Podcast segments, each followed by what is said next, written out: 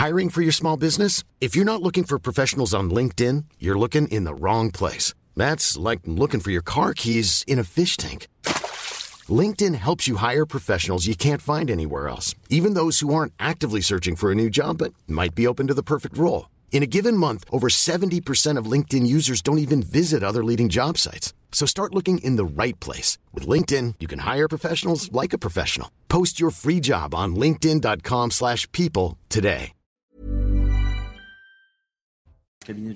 Bonjour à tous et bienvenue à vous pour Midi News. Le mari comme principal suspect. On va suivre tout au long de cette édition la, la garde à vue à la gendarmerie de La Roche-sur-Yon du mari de Karine Esquivillon, Michel Piaille, qui est vraiment cet homme, décrit comme mythomane par ses proches ou anciens proches au cœur de l'enquête, ses mensonges et ses nombreuses contradictions.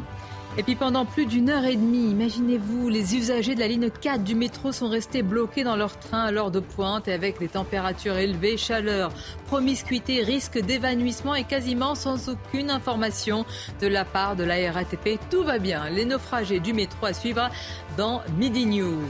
Et puis des tests indispensables pour obtenir la nationalité danoise. Des tests, vous le verrez, pas si évidents que cela. Tests écrits et oral qui nécessitent un certain niveau d'études. Le modèle danois très à la mode en France.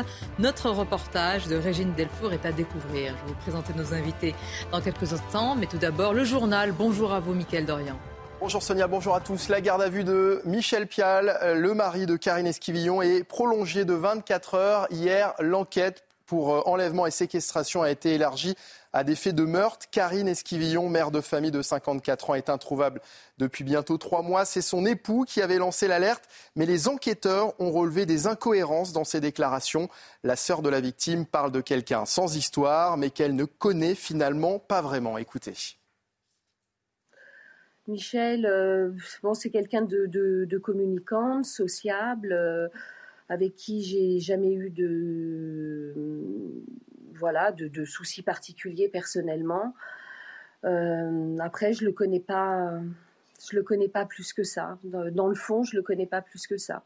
Je m'aperçois, surtout quand j'entends un profil qui se dessine le concernant, ça je, me, je, je, suis accablée, je je comprends pas et voilà, c'est mystérieux pour moi. Je découvre beaucoup de choses euh, avec tout ça au milieu de, voilà, de, toute cette affaire et, j'en suis bouleversée, bien sûr. Des passagers bloqués de longues heures hier dans le métro parisien. Ça s'est passé sur la ligne 4 en pleine heure de pointe et sous une chaleur insoutenable. Un incident qualifié par la RATP d'exceptionnel. La RATP qui annonce l'ouverture d'une enquête interne pour en déterminer les causes. Écoutez ce sujet d'Augustin Donadieu. Leur calvaire aura duré plus d'une heure et demie. Ces passagers de la ligne 4 du métro parisien, sous plus de 30 degrés, évacuent leurs rames les uns après les autres. Comme sortant d'un trou de souris, les voyageurs malheureux retrouvent la lumière encadrée par des agents de sûreté de la RATP. La régie autonome des transports parisiens évoque dans un communiqué un incident technique très exceptionnel ayant entraîné le blocage de cinq navettes dans les tunnels. Sur les réseaux sociaux, de nombreux passagers bloqués faisaient état d'un manque d'informations et de conditions d'attente particulièrement difficiles. Alors la RATP, on se bouge 2h10 bloqués dans les tubes de la ligne 4 et premier message au bout de 2 heures. Quel scandale. Des personnes âgées, des enfants attendent sans eau ni secours. Bloqués depuis plus d'une heure sous tunnel, rames bondées, une chaleur insoutenable et des usagers qui perdent patience. À part plusieurs malaises, les évacuations se sont faites dans le calme. Le PDG de la RATP, l'ancien Premier ministre Jean Castex, a demandé une enquête interne pour déterminer les causes de cet incident à un an des Jeux Olympiques 2024. Merci beaucoup et bonne soirée à vous. Elisabeth Borne est arrivée à Liglé, euh, dans la Vienne. La Première ministre doit présenter aujourd'hui une quarantaine de mesures pour répondre aux enjeux spécifiques du monde rural. Il s'agit, selon le gouvernement, de l'aboutissement d'un an de travail partenarial particulièrement intense, centré sur l'enjeu de l'équité territoriale. Et puis ce 15 juin 2023 résonne particulièrement pour les fans de Johnny Hallyday. L'éternel idole des jeunes aurait eu 80 ans aujourd'hui. On va tout de suite retrouver Régine Delfour. Euh, bonjour Régine, vous êtes en direct de euh, l'église de la Madeleine à Paris où des fans rendent hommage actuellement au rocker. Oui, bonjour Michael. Oui, vous savez, en fait, les obsèques de Johnny avaient été célébrées le 9 décembre 2018 ici, euh, dans l'enceinte de l'église de la Madeleine. Alors pour les fans, c'est toujours important de venir euh, se recueillir, de partager. Et vous l'avez dit, le 15 juin, euh, aujourd'hui, Johnny aurait eu 80 ans. Ils sont plusieurs centaines ici dans l'enceinte. Alors la messe va commencer à midi et demi, mais euh, au début, là, pendant plus d'une heure et demie, il y a eu à peu près cinq chanteurs qui ont euh, euh, entonné des, titres et des tubes de Johnny Hallyday. il y a un prêtre, le père Jaffray, qui est en train aussi de chanter. C'est toujours un petit peu particulier de voir, d'entendre ces chansons dans cette église. Il y a donc ces fans qui viennent des quatre coins de France, de Moselle, un peu, un peu de partout, et qui tenaient absolument à être ici aujourd'hui pour lui rendre hommage donc de l'église de la Madeleine à Paris. Les images sont de Sacha Robin pour CNews. Voilà, c'est la fin de ce journal. Euh, place au débat de Midi News. À présent avec vous, Sonia Mabrouk nos invités. Merci à vous, Mickaël. Je salue Paul Melun. Merci d'être là. Caroline Pilastre, Régis Le Sommier, bonjour à vous, directeur de la rédaction d'Omerta, dont je précise un numéro à venir bientôt sur l'immigration. On va en parler justement dans cette édition. Maître Benjamin Cédon est avec nous. Bonjour à vous, maître. Bonjour, madame. Vous êtes avocat au barreau de Paris. Je salue également le docteur psychologue Jean Dorido. Bonjour.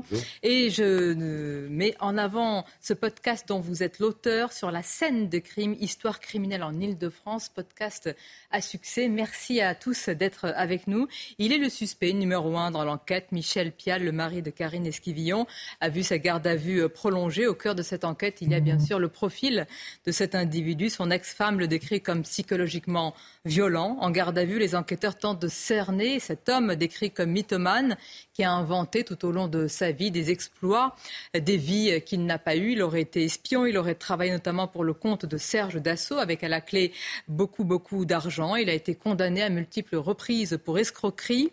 Tout ceci est donc au cœur de cette garde à vue. On va rejoindre pour en parler notre journaliste Mickaël Chailloux. Mickaël, vous êtes devant la gendarmerie de La Roche-sur-Yon où se trouve le suspect. Il est auditionné pour le confronter à la réalité des faits ou d'éventuels éléments. Une garde à vue, Mickaël, qui a été prolongée.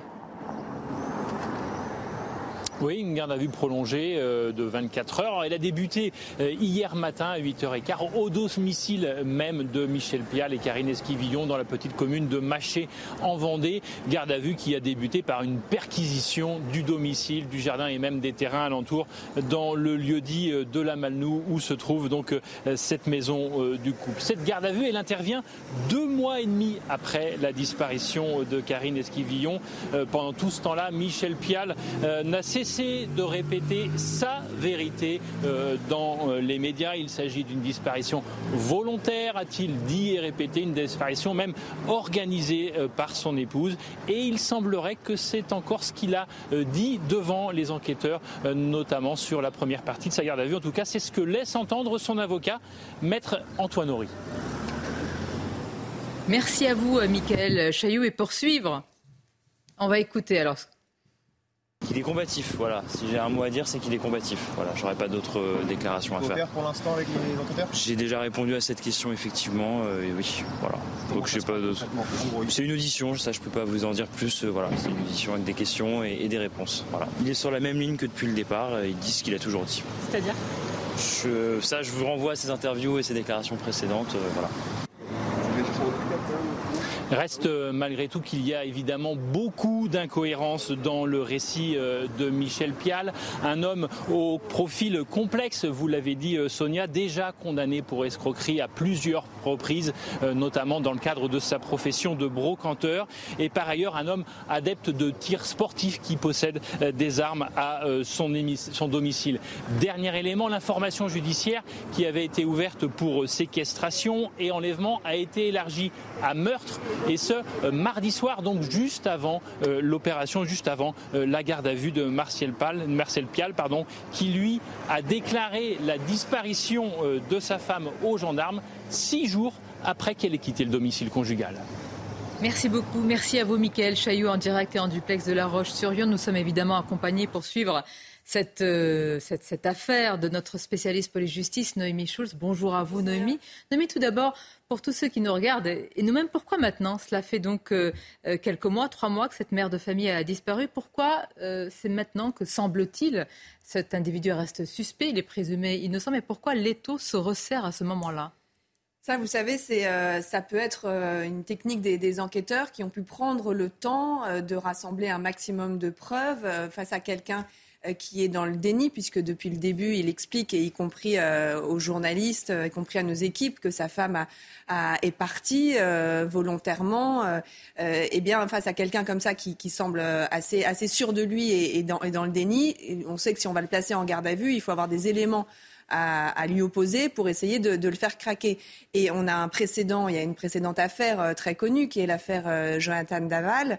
Euh, on avait retrouvé effectivement le corps d'Alexia Fouillot, son épouse.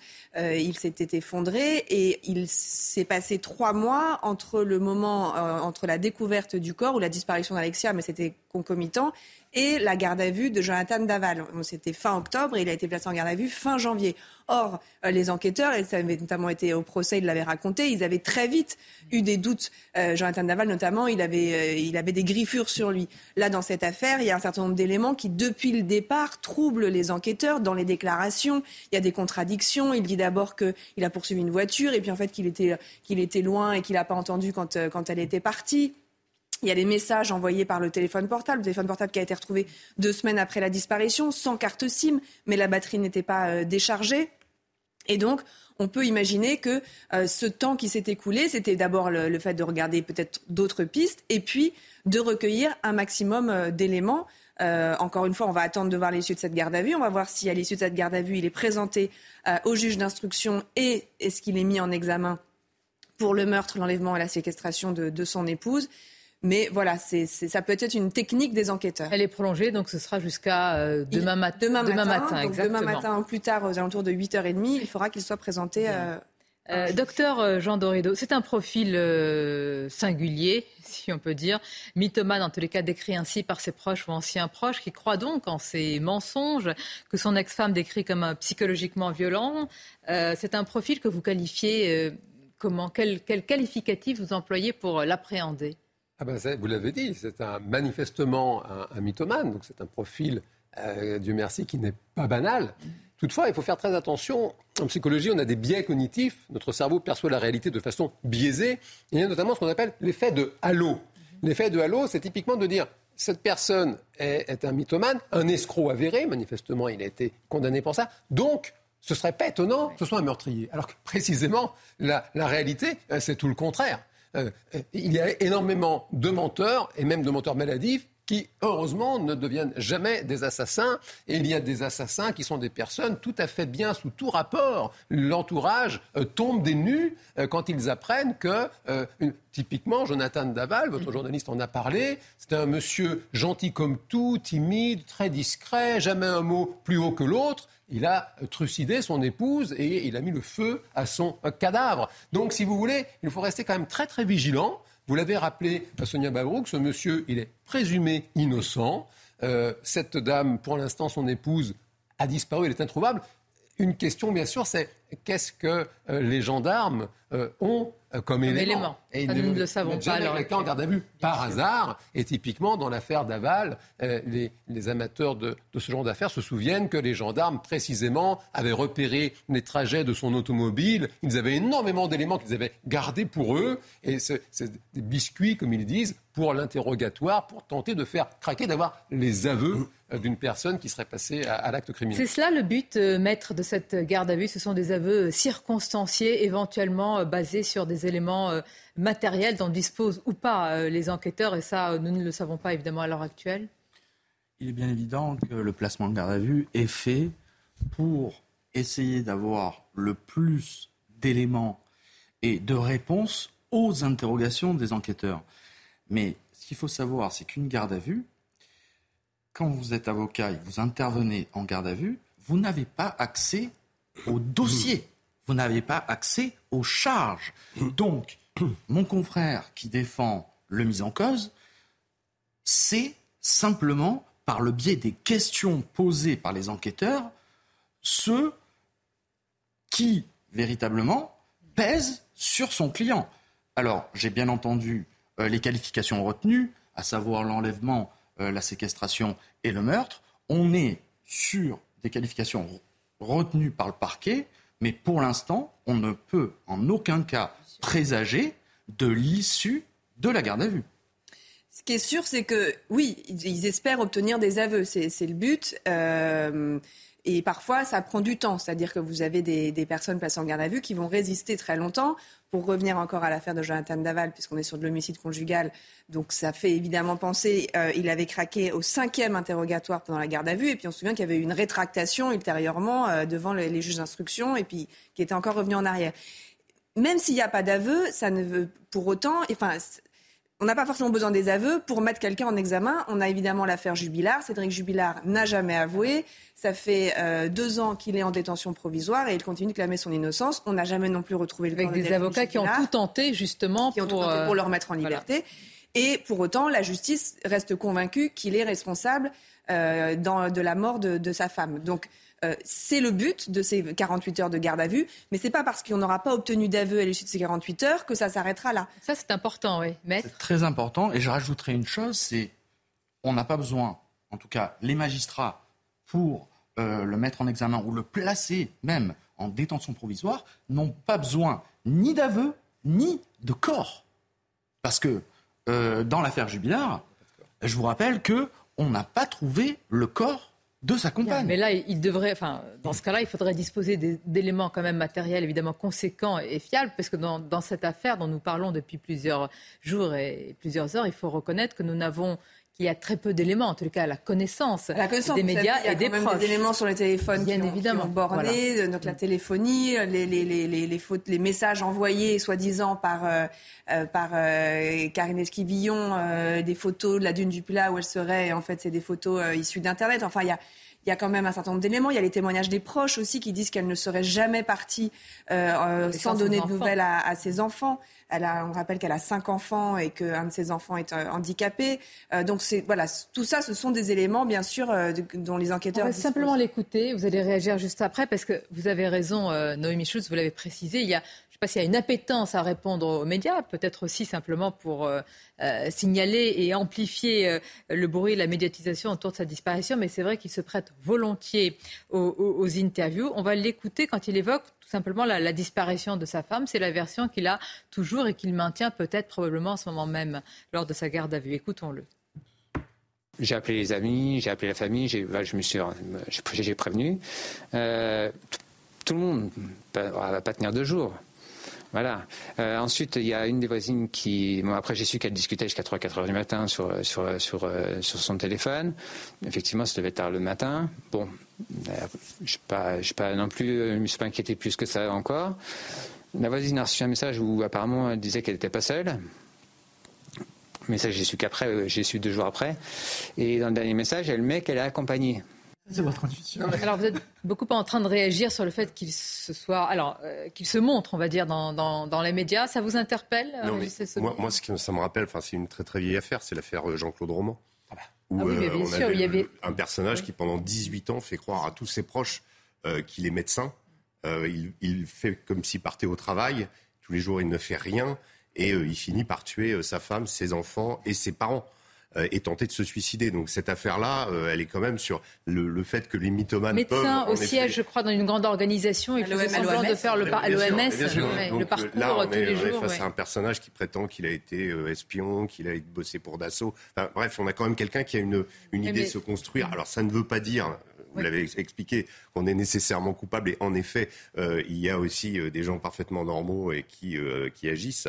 Mais en tout cas, oui, il y a des précédents où, euh, euh, des personnages. Et puis, pour ce qui est de, de Cédric, euh, pas de Cédric Jubilard, de l'affaire Daval, il, y avait quand même, il, il, avait quand même participé à la marche, marche blanche. Donc, il, a, il est dans, dans, la dissimulation. Dans, il avait même pleuré devant les caméras. Donc, ils sont capables aussi de, de voilà, de, jouer le jeu et d'être. Docteur, n'est-ce pas le principe du mythomane, hein, d'être totalement convaincu de ses mensonges et de sa réalité Alors, certes, toutefois, l'affaire Roman, bien sûr, qui a été très bien rapporté par Emmanuel Carrère dans, son, livre L'adversaire. film aussi.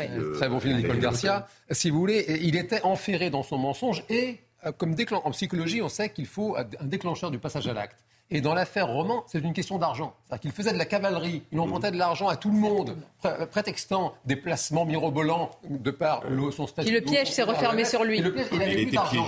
Et, sur l'affaire Xavier Dupont de Ligonnès, qui est aussi un, mm. féministe, il a tué toute sa famille. Là aussi, il était pris à la gorge pour des, questions d'argent. Là, manifestement, il y aurait une somme de 40 000 euros en, espèces, en pièces d'or, qui, qui aurait disparu en même temps que l'épouse. Euh, ça, pour l'instant, personne ne sait où est cette somme. À, part ça, il n'y a manifestement pas de question d'argent. Et, encore une fois, Xavier Dupont-Ligonnès Jean-Claude Roman, ils ont tué toute la famille, euh, justement, euh, enferrée dans leurs mensonges. Là, il s'agit d'une épouse qui a disparu. Pour l'instant, c'est un fait. Il, n'y a pas de, Dieu merci, de, corps. On peut espérer quand même qu'elle soit simplement. Et toujours cette version, on va l'écouter de nouveau, où il maintient une entente, alors je ne dirais pas une entente parfaite, une harmonie euh, idéale, mais en tous les cas, une entente. De cohabitation. Voilà, sans nuage, de cohabitation cordiale. Exactement, écoutons-le.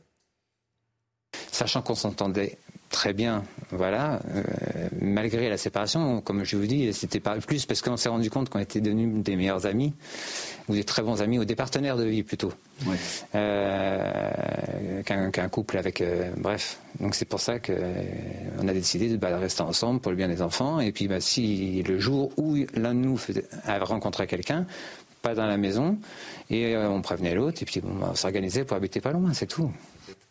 Alors Noémie, il est vrai que cela est corroboré quand même par certains proches. Oui, ce que je voulais revenir sur cette interview euh, réalisée par euh, Michael Chailloux il y a donc euh, près de trois, près d'un mois, un mois, le, le 22 mai. Semaines, Parce que donc là, on, entend des extraits, mais cette interview, elle dure euh, plus de 30 minutes. Et vous avez donc quelqu'un. Alors on, là, il refuse d'être filmé parce qu'à ce moment, à, l'époque, il a déjà répondu à, à, une ou deux interviews et il est pris à partie sur les réseaux sociaux et donc il dit je veux plus que mon visage apparaisse. Mais sinon, il, parle, il raconte plein de choses et euh, y compris il dit bah, les scénarios qui sont envisageables. Bah, elle a eu un coup de cœur pour quelqu'un. Euh, elle est partie, elle avait besoin de prendre l'air. pendant deux trois jours, je me suis dit qu'elle reviendrait parce que euh, parce qu'elle avait besoin de prendre l'air. Et puis j'ai commencé à m'inquiéter euh, au bout d'un au bout d'un certain temps. Il est euh, c'est vraiment très étonnant. Enfin encore une fois, on va pas effectivement faire le condamner avant que la justice non, mais on peut souligner quand même des choses qui sont hors du commun. y compris, il explique que quand elle est partie, elle n'a pas pu partir toute seule parce qu'ils habitent dans un endroit assez isolé. Or, les deux voitures sont restées là, donc il y a forcément quelqu'un qui est passé la prendre. Donc il pense que c'est peut-être un homme qui est venu la chercher, mais il dit mais cet homme, il a forcément un travail, donc au bout d'un moment, il va falloir qu'il retourne travailler. Donc là, on peut imaginer qu'il avait posé 15 jours de vacances. Donc là, ça fait 15 jours qu'elle a disparu. Donc, euh, enfin bon, donc des espèces de, de, de, de scénarios complètement alambiqués. Et c'est vrai que évidemment, tout ça, euh, les enquêteurs ont dû dès le début euh, s'intéresser à ces déclarations. Mais je vous rejoins, parce que c'est quand même surprenant psychologiquement, même si certes cette personne est présumée innocente. Moi, ça me fait penser aussi différemment à l'affaire Flactis. Ce sont quand même des personnalités, je pense que Jean, tu pourras répondre à ma question, qui se mettent beaucoup en avant, qui ont besoin d'élaborer des plans, qui ont besoin d'être sous le feu des projecteurs. Et ça n'en fait pas, ça n'en fait pas le non, criminel. Bien sûr que mais, non. Vous avez mais en tant que citoyenne, je, trouve que c'est étonnant. Évidemment, je pense à cette femme disparue, à sa famille, à ses enfants, à ses proches. Et n'oublions pas qu'elle était proche de ses enfants, dont vous le rappeliez, il y a un enfant handicapé. Et donc la situation est encore plus particulière en termes de présence et de vulnérabilité. Est-ce que, Jean, la question que je voudrais poser, si vous le permettez, Sonia, a-t-il un profil de pervers narcissique? Ah bah Alors ça, vraiment, enfin, c'est c'est impossible de répondre à, cette question. Monsieur, d'abord, je ne le connais pas. Il, va être examiné de toute façon s'il y a une, procédure, une mise en examen. Il va y avoir des, profils psychologiques qui vont être faits. On ne peut pas, euh, euh, comme ça, euh, l'affubler d'étiquettes aussi connotées. Et puis, pardon, si on reste dans ces affaires qui ont fait la une, il y a un, monsieur qui a été innocenté. C'est l'affaire Jacques Viguier. universitaire, très, très charismatique, adoré par ses étudiants surtout par ses étudiantes. Et, je crois c'est euh, Maître Dupont-Moretti, l'actuel garde des Sceaux, qui à l'époque justement avait dit il il n'y a pas pire pour se défendre qu'une personne innocente. Parce que là où justement le criminel a élaboré tout un discours pour toujours retomber sur ses pieds, eh bien, une personne innocente, précisément, elle n'est pas coutumière du fait. C'est pour ça que la prudence, et elle commet, la prudence reste de mise malgré tout. On souligne aussi, en tous les cas, des, non pas des incohérences, ça c'est le travail des, enquêteurs, mais des particularités, des singularités. Quand on est dans une affaire aussi terrible quand même de disparition, c'est une maman de cinq enfants dont l'un est handicapé. Donc vous allez écouter les sœurs, ou la sœur justement de, cette, euh, de, de Karine dans quelques instants. L'actualité aussi avec d'autres sujets. Restez avec une courte pause et on se retrouve. En direct sur CNews, merci d'être euh, avec nous. La garde à vue de Michel Pial prolongée. Le suspect va-t-il parler? De quels éléments disposent les enquêteurs? Quel est le profil de cet individu? On va continuer à l'évoquer avec d'autres sujets. Mais tout d'abord, les titres. Audrey Berthaud, CNews Info.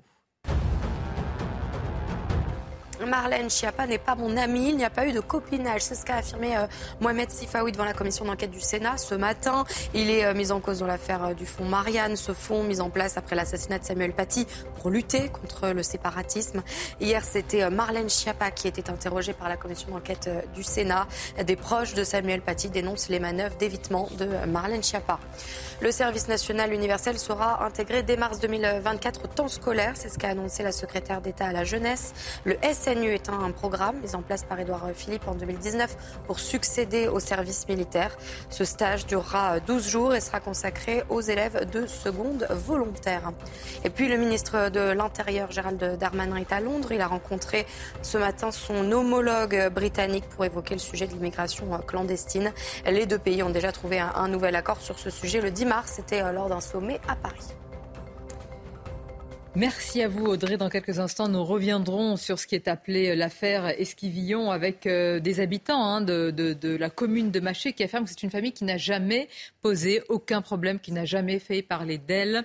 Nous parlerons de cette garde à vue prolongée, des éventuels éléments dont disposent les enquêteurs, de ce profil très singulier, décrit comme étant mythomane par ses proches ou anciens proches. Mais tout d'abord, quand même, ce qui s'est passé, ce qu'on appelle les naufragés du métro. Et vous, qu'auriez-vous fait à la place de ces individus. Comment auriez-vous réagi avec calme, avec euh, élégance ou alors euh, une crise de nerfs euh, dans les sous-sols du métro? Imaginez-vous quand même pendant plus d'une heure et demie, les usagers de la ligne 4 sont restés bloqués, chaleur, promiscuité, risque d'évanouissement et bien sûr la cerise sur le gâteau, pas un mot, très peu de la RATP pour expliquer ce qu'il en est. Regardez ce sujet d'Augustin Augustin Donadieu et on en parle juste après. Leur calvaire aura duré plus d'une heure et demie.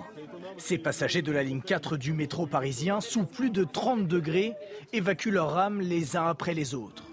Comme sortant d'un trou de souris, les voyageurs malheureux retrouvent la lumière encadrée par des agents de sûreté de la RATP. La régie autonome des transports parisiens évoque dans un communiqué un incident technique très exceptionnel ayant entraîné le blocage de cinq navettes dans les tunnels.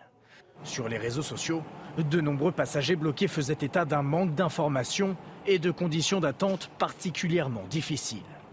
Alors la RATP, on se bouge 2h10 bloqués dans les tubes de la ligne 4 et premier message au bout de 2 heures, quel scandale. Des personnes âgées, des enfants attendent sans eau ni secours. Bloqués depuis plus d'une heure sous tunnel, rame bondée, une chaleur insoutenable et des usagers qui perdent patience. À part plusieurs malaises, les évacuations se sont faites dans le calme. Le PDG de la RATP, l'ancien Premier ministre Jean Castex, a demandé une enquête interne pour déterminer les causes de cet incident à un an des Jeux Olympiques 2024. Merci beaucoup et bonne soirée Alors un tel épisode, je pense qu'un tel incident, puisque nous avons un docteur euh, sous la main, je crois que ça doit être très révélateur de la personnalité de chacun. Ah bah, c'est-à-dire qu'on se met à nu, si je puis dire. Ah bah oui, je ne veux pas ne pas avoir une pensée profondément compatissante pour toutes les personnes claustrophobes et puis les plus fragiles, les, nos aînés, ah les enfants. C'est vraiment. Alors là, pour le coup, ça. Et puis on va avoir, on va avoir des phobiques de part ce, qui s'est passé euh, hier, euh, parce que c'est traumatisant. C'est vraiment une expérience traumatisante, il faut s'en remettre. Pourquoi n'y a-t-il même pas un message Je veux dire, même si vous, la RATP ne sait rien, eh bien moi je prendrai la parole pour dire, nous ne savons rien. À l'heure actuelle, nous ne pouvons rien vous dire, mais restez calme. Pourquoi pas un message rassurant Un soutien Ça fait des années. Il y a, des années, on ne peut pas dire que ce soit le premier incident dans le métro parisien. Moi, ça m'est arrivé pas une heure et demie, mais au moins une demi-heure d'être bloqué entre deux rames. Il peut y, arriver, il peut y avoir malheureusement euh, soit une personne qui se euh, jette, soit des colis suspects. Pendant longtemps, je crois qu'il y a 3-4 ans, il y avait déjà une polémique sur le fait du manque d'information. Et on a remarqué, quand on est usager de la RATP ou de la SNCF, qu'il y a quand même eu un effort ces dernières années. Et là, ce qui est incompréhensible, c'est que pendant une heure et demie, les gens n'ont aucun, message. Parce que même si euh, le, courant est, coupé, il y a quand même une, manière de communiquer. Alors, vous l'avez dit, euh, peut-être faut-il dire on ne sait rien, mais on ne sait rien, peut-être psychologiquement. On ne sait rien est une information. au moins, on est au courant, on est au courant que vous avez un problème. croyez-moi, voilà. comme journaliste, c'est une information. Bien sûr. Non, mais on parle quand même là d'un incident prétendument exceptionnel, pour reprendre les mots du communiqué, mais c'est quand même, pardonnez-moi, assez emblématique, assez symptomatique d'un effondrement global de nos services publics et notamment nos infrastructures de transport dans ce pays. Quand on regarde le niveau de service à la SNCF, à la RATP, je crois qu'ici, tous autour de la table, nous avons une foultitude d'anecdotes qui nous viennent en tête sur des déconvenus qu'on a eu avec les transports, peut-être nos téléspectateurs aussi, et avec souvent, il faut bien le dire, une sorte de mutisme euh, des personnels dirigeants. Je ne veux vraiment pas jeter l'opprobre contre les personnes qui travaillent avec les trains, etc., mais plutôt contre les dirigeants de la RATP ou la SNCF qui, en général, c'est tout va très bien, Madame la Marquise. Euh, je me rappelle l'été dernier, on était dans un TER qui allait à Brive avec des amis. Alors racontez-moi tout. Il faisait très chaud, Sonia. Allongez-vous, vous avez un psychologue, docteur. J'ai un psychologue, je vais me mettre sur le divan, moi qui suis pas très freudien. Et, si vous voulez. on le devient, on le devient. On le devient, oui, oui, vous avez raison. Enfin, bon, bref, j'allais dire autre chose. Non, m'avait déstabilisé, Sonia. Non, Donc, je vais vous raconter mon histoire de TER quand même, si vous êtes sage. Non. mais on était totalement bloqués, il faisait une chaleur terrible, et la SNCF avait porté deux packs d'eau en bout de voie, et il y avait, là c'est beaucoup moins drôle, des personnes âgées, des enfants, il faisait 30 et quelques degrés dans le train, puis on nous disait, bon, mais ça va se résoudre au bout de 20 minutes, puis après une demi-heure, puis après une heure. Alors on nous a dit, à un moment qu'il y avait un suicide, puis après ça a été une autre histoire, c'était pas vrai. Hein. Après on nous a dit, oui, mais c'est parce qu'il y avait un problème d'aiguillage, puis après on a dit, oui, mais il faut remplacer le train. qui dit et au bout de deux heures, oui, mais enfin qui vous dit rien du tout, parce qu'au final on est resté deux heures gare d'Austerlitz et le train n'est pas parti. Vous devez avoir une cellule de crise où il va y avoir sa grouille de personnes, d'hommes gris. Hein, de, petits hommes, de petits hommes gris. Non, surtout ne donne pas d'informations. Voilà. Mais c'est pire, surtout ne parle pas. Enfin, moi, j'ai eu l'expérience du, du ah. feu euh, qui bloque la, la, la, la, voie de, de, de, de TGV. Oui. Euh, donc euh, arrêt jusqu'à ce que le feu, ben, que les pompiers interviennent et euh, comment maîtrisent le feu. Et, et, donc arrêt une heure et demie. Et là, une, une personne absolument charmante. informant minute par minute des bouteilles d'eau distribuées à l'intérieur de la rame de TGV on, est arrivé deux heures en retard, mais euh, on ne peut pas dire que. Voilà. Donc, c'est pas toujours pas le cas. des personnels, mais le fonctionnement général, le sous-investissement dans les infrastructures. un an des Jeux Olympiques. Ah d'abord, on ça promet en fait. La conclusion du sujet Vous allez dans n'importe quel mégalopole euh, mondial, dans les mm. très grandes villes. Moi, j'étais allé à Hong Kong, il y avait un métro sur Coussin-d'Air qui est extraordinaire là-bas. Il n'y a jamais un problème. Vous pouvez aller dans des grandes villes de pays développés. Euh, franchement, je me dis, les touristes, quand ils vont arriver à Paris, qui vont prendre le RERB depuis Roissy, qui vont arriver en France, ils vont se dire là. Euh, il y a une minute de retard à Hong Kong, il s'excuse. et là, vous écoutez, je me c'est pas possible, mais que fait-il Mais, mais c'est à nous de nous excuser. La majorité du temps, quand on ne donne pas de nouvelles, c'est de la déconsidération et c'est de l'inhumanité. Parce qu'on est des usagers. Oui, bien sûr, et c'est anxiogène. Alors, il y a eu des évolutions. Parce que l'incident, on n'y peut rien. Et peut-être C'est vrai, mais effectivement, mais au moins un message pour dire écoutez, on est avec vous, on vous prend en compte. Vous parliez des personnes vulnérables, mais je rajoute aussi toutes les personnes en situation de handicap, les femmes enceintes. Moi, si j'avais été dans ce ah wagon, mais je vous dis pas quelle angoisse aurait été la mienne de descendre sur des rails dans le noir total. Donc en général, les gens font preuve de connivence, de solidarité, mmh. mais quand même, enfin, on est des usagers, de solidarité, il faut l'espérer, oui. Il y en a quand même. Je voulais juste apporter un bémol. Je ne suis pas l'avocat de la RATP, mais en attendant, euh, je l'utilise tout, la, quasi-totalité euh, de la semaine, et je peux vous dire que quand euh, il y a des ralentissements, vous avez quand même le chauffeur qui intervient et qui vous dit on va repartir. dans d'autres villes, dans d'autres villes, je suis d'une autre ville, hein, je suis d'une autre ville où euh, on peut rester 3-4 mm. minutes sans information. Alors, la Providence, je remercie la Providence de ne pas avoir été euh, une heure et demie euh, dans bloqué hier, mais en attendant, de façon générale, on a quand même des informations sur des retards. Ne soyons pas, et voilà, Malgré tout, c'est vrai qu'on est à un an d'un événement retentissant mondial dont on nous dit que tout est prêt et va être prêt et qu'un tel incident, là, ce serait, nous serions encore la risée et encore Paris. Enfin, je ne vise personne. Écoutons euh, justement quelqu'un qui y était et qui a beaucoup souffert de cette, euh, oui, de cette forme de, en fait, c'est une forme d'emprisonnement en réalité, parce ah que vous êtes interne un couloir. Séquestration. exactement, de séquestration. Timothée qui s'est exprimé sur CNews ce matin. La fin, il y avait carrément des gens qui étaient en train de s'asseoir par terre. Hein, donc euh, voilà, l'état où on en était, entre la chaleur, l'excitation, les personnes effectivement un peu claustrophobes parce qu'on est quand même bloqué entre deux stations. D'ailleurs, c'est assez impressionnant parce qu'on on pouvait voir la, station depuis le, bout du métro. Euh, donc c'est fou de se dire qu'en fait, bah, on n'a même pas pu pendant plus d'une heure et demie euh, aller jusqu'à la station précédente, alors qu'on pouvait la voir. Régis Le Sommier rappelle, et merci pour cette information, c'est vrai, en plus ensuite vous descendez sur les rails, vous devez slalomer pour ne pas écraser les surmulots. Voilà, bravo. Là, on s'en fiche. bravo.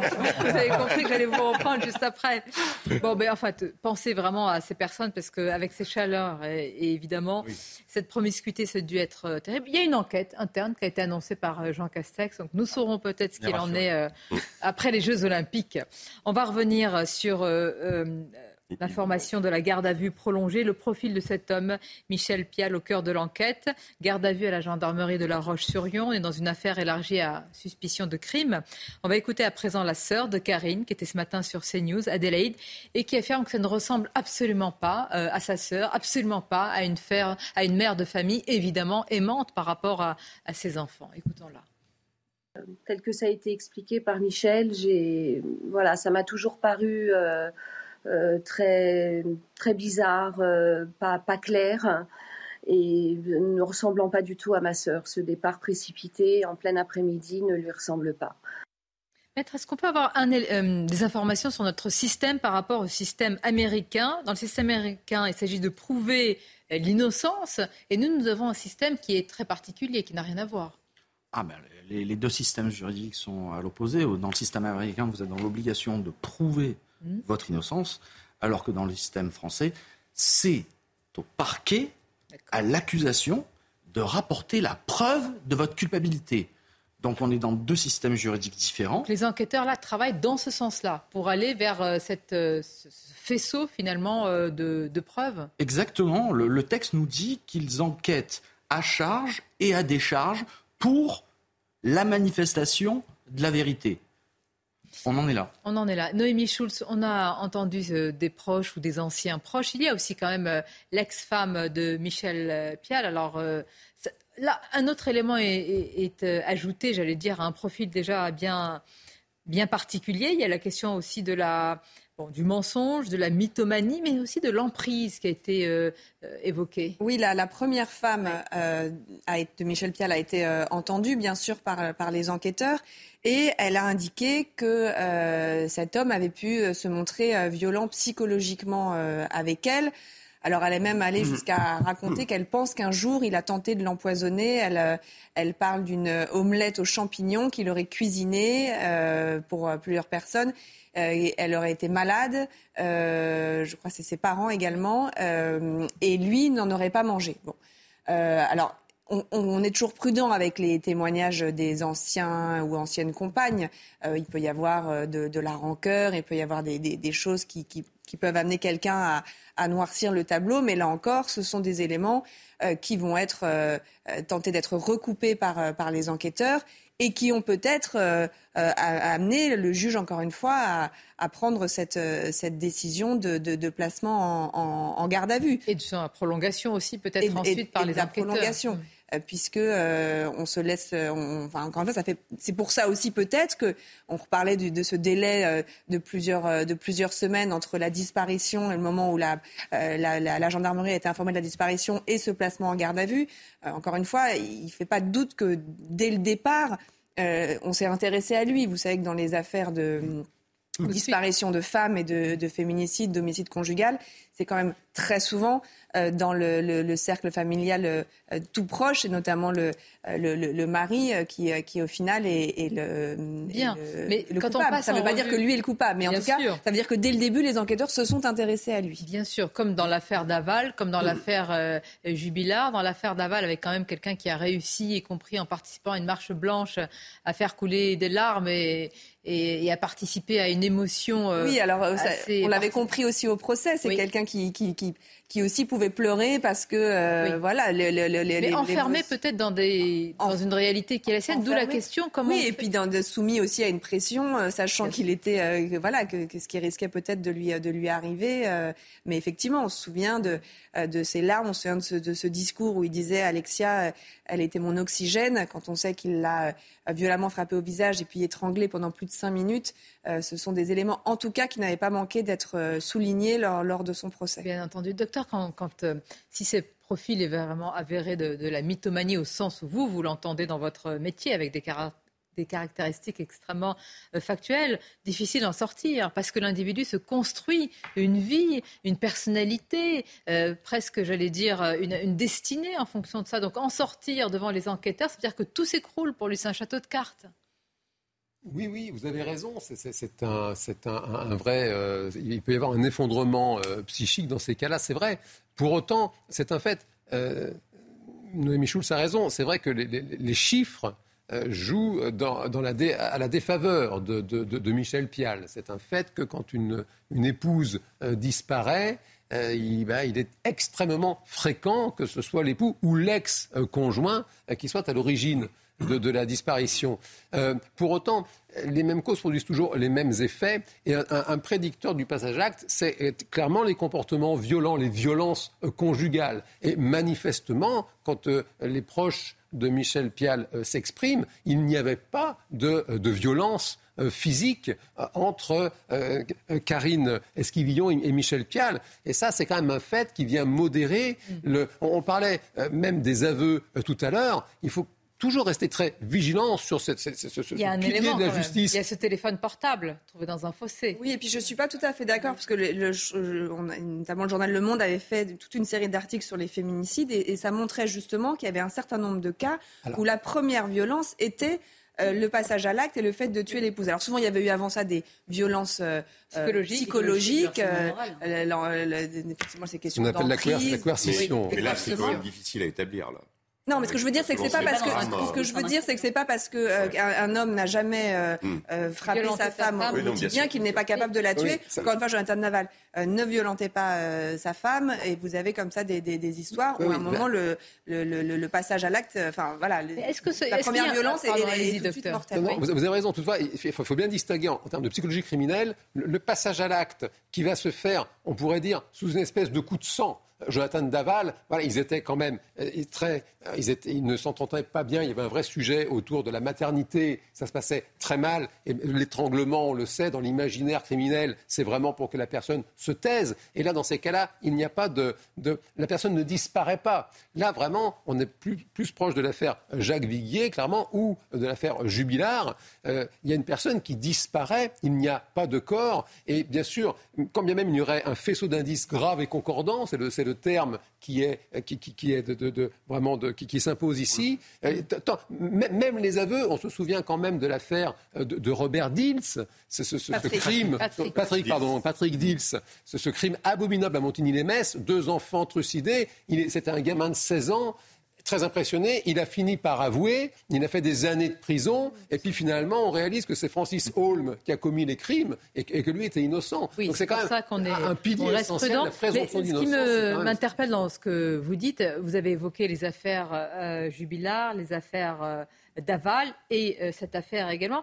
Est-ce qu'il est y a une multiplication? Est-ce que c'est la médiatisation et le focus sur une médiatisation de ces affaires aujourd'hui, avec une expression des proches, évidemment, qui sont très inquiets? Alors, pour de bonnes raisons, peut-être des proches qui, le sont, comme le mari, il a été dans l'affaire Daval et il, est, euh, il a été, euh, enfin, c'est lui qui est le principal suspect et qui a été accusé, ou est-ce que euh, ça n'a rien à voir, il n'y a pas de multiplication du tout de, ces affaires, selon vous? Je ne dispose pas de statistiques du, du ministère de l'Intérieur ou. non, non, mais j'allais dire depuis votre. Après, le sentiment, le sentiment que peuvent avoir. Ou alors, ce sont des euh, affaires qui, euh, touchent au cœur, voilà, et qui sont, qui fascinent, qui intriguent. Moi, j'ai l'impression que ces, ces affaires-là, on, on, évoque tous les trois mêmes. Elles s'étalent sur plusieurs années. Déjà, on n'a pas une multiplication des faits divers. J'ai évoqué l'affaire Roman dans les années 90. Il y a eu l'affaire Grégory. Il y en a eu plein de, d'enfanticides, de, féminicides, etc. Et, et, bon, il y a euh, peut-être peut-être que notre société est plus violente, mais en tout cas dans ce, style d'affaires. Elle est plus violente vis-à-vis des mêmes. Hein. oui, mais avec disparition de compagnes. C'est des choses où on sent bien quand même que euh, ça touche à l'univers familial et que c'est euh, ça reste dans la cellule familiale. Je pense que c'est des choses qui arrivent et qui a, à mon avis, pas d'accès. C'est votre avis, docteur? Et, puis, bah, oui, oui. Alors ça aussi, c'est un biais cognitif. C'est vrai que le, la proximité donne une illusion pour le cerveau de, de nombre, de volume en réalité. Alors que quand on regarde sur une grande distance, finalement, on se rend compte qu'on n'a pas plus. Toutefois, c'est important de rappeler qu'il y a quand même 40 000 personnes qui disparaissent chaque année en France, 30 000 sont retrouvées, et on a chaque année entre 8 et 10 000 disparitions d'adultes des personnes euh, qui se, qui se, qui se volatilisent. Et, rappelons que dans l'affaire Jubilard, il n'y a, on ne sait pas. Jusqu'à l'heure actuelle, il n'y a pas de, il n'y a, pas, il n'y a ni corps, il n'y a pas d'éléments, donc cela évidemment interpelle. Et dans l'affaire Ligonès, il n'y a toujours pas de Xavier Dupont. Oui, je dire, c'est le paroxysme de l'affaire ah euh, qui restera. Euh, oui, oui avec les féminicides hein, qui sont euh, de plus en plus amplifiés ces dernières années, en tant que femme ou dans les familles, on peut tous avoir une projection parce qu'on est tous parents, on est tous enfants, on peut tous être à la place de la victime. Donc c'est vrai que c'est pour ça aussi que ça crée une proximité sur le plan humain. Et je rajouterai une chose, c'est que c'est quand même un phénomène de société. L'activité criminelle, ça fascine ça fascine. Les faits divers, ça fascine. Vous voyez les séries sur Netflix avec les avocats, avec les disparitions inquiétantes. Un monsieur tout le monde. Ça fascine. Et ça quand, fascine, vous entendez des proches qui disent mais on n'a pas remarqué, mais il était comme etc. Euh, comme vous entendez les habitants de Maché de la commune qui disent mais il n'y a jamais eu de problème. Alors forcément ça nous interroge, je veux dire sur nous-mêmes de manière assez large, hein, sur l'individu, sa capacité à cacher les choses, y compris la part la plus sombre. C'est vieux comme le monde. Bien évidemment, d'autant plus que par rapport à ce qui est sorti dans les médias, il ne serait connu simplement pour des faits d'escroquerie. Mais ses proches, les proches de Karine s'expriment, veulent médiatiser cela. C'est important aussi, évidemment, pour qu'il y ait une mobilisation. Parce que pendant ce temps, euh, Noémie, euh, les enquêteurs récoltent beaucoup d'informations qui peuvent leur parvenir. Peut-être quelqu'un sait, a vu quelque chose. Cette médiatisation aide à cela. Ça, c'est très important. On va continuer à en parler. On va marquer une courte pause. D'autres sujets à vous soumettre. Tiens, au bac philo. Ah. Si vous étiez face à la machine, euh, à l'intelligence artificielle, au chat GPT, vous croyez euh, que vous auriez, oui, vous l'auriez battu à plate couture Je pense. modestement. Et eh vous allez voir. Chat GPT au bac philo. On l'a soumis un sujet. Vous allez voir sa note dans quelques instants sur ce sujet et d'autres. On vous attend. Restez avec nous. À tout de suite. Merci d'être avec nous. Midi News à la une de l'actualité. Qui est Michel Pial, le mari de Karine Esquivillon? Mythomane, menteur, quelqu'un qui a maintenu sous emprise son épouse. On aura l'occasion d'en parler alors que sa garde à vue a été prolongée. Mais tout d'abord, le journal. Bonjour à vous, Mickaël Dorian.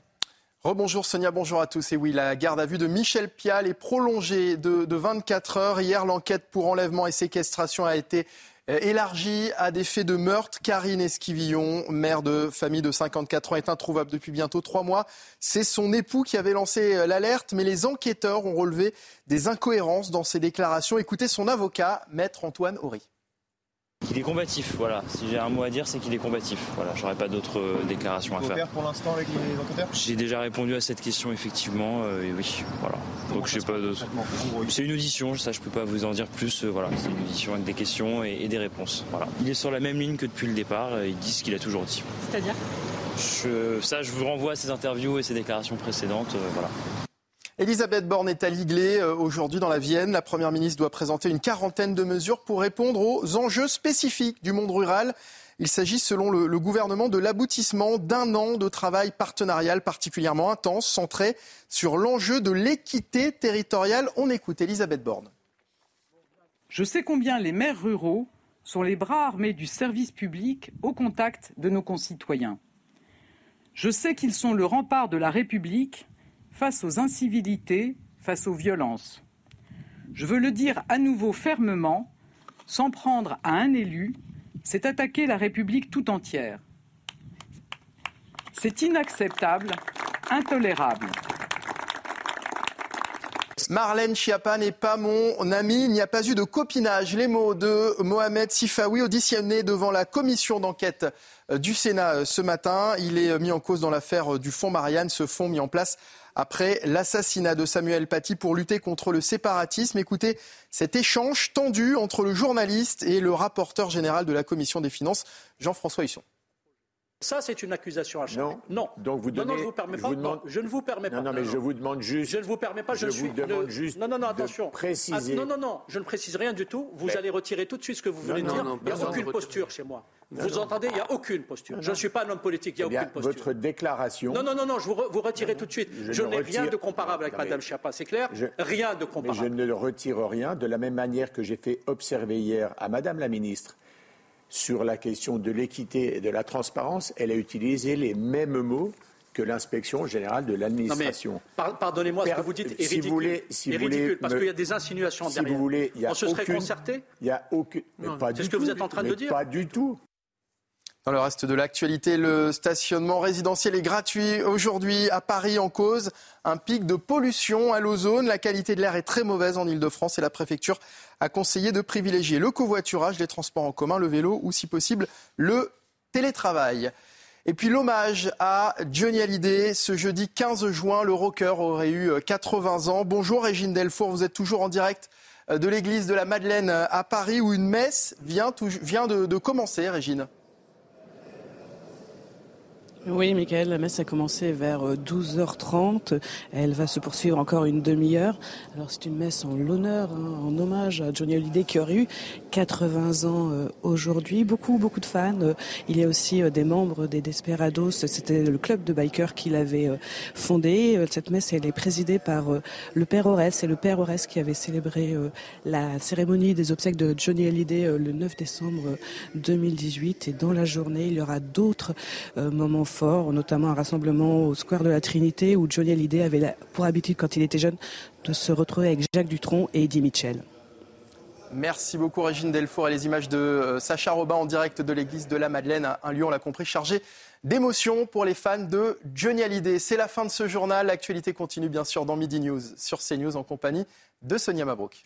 Merci Mickaël, avec dans quelques instants le retour sur l'affaire de la disparition de Karine Esquivillon et puis les, non, les très nombreuses interrogations autour du profil de Michel Pial avec euh, une amie de, Michel Pial qui affirme euh, que le couple allait bien, qu'il n'y avait rien à signaler. Ce que disent un petit peu aussi les proches justement de, cet individu. Donc beaucoup d'interrogations. Nous allons continuer à en parler, notamment avec le docteur Jean Dorido qui est psychologue et auteur de ce podcast sur la scène de crime. Ce sont toutes les histoires criminelles en Ile-de-France.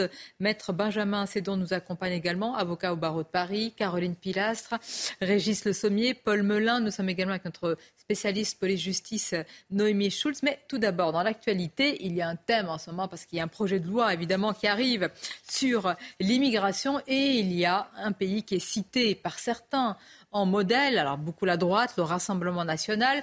Nous avons passé plusieurs jours sur place au Danemark pour voir comment eh bien, ça se passe au niveau, par exemple, d'un élément important, les tests qui sont euh, mis, euh, euh, qui sont mis en avant pour justement obtenir la nationalité danoise. Vous allez voir que ces tests écrits ou oraux sont très compliqués, qu'il faut avoir un certain niveau d'études et que sans ces tests-là, impossible d'obtenir le fameux sésame, donc la nationalité danoise. Tout cela vous est résumé par Régine Delfour.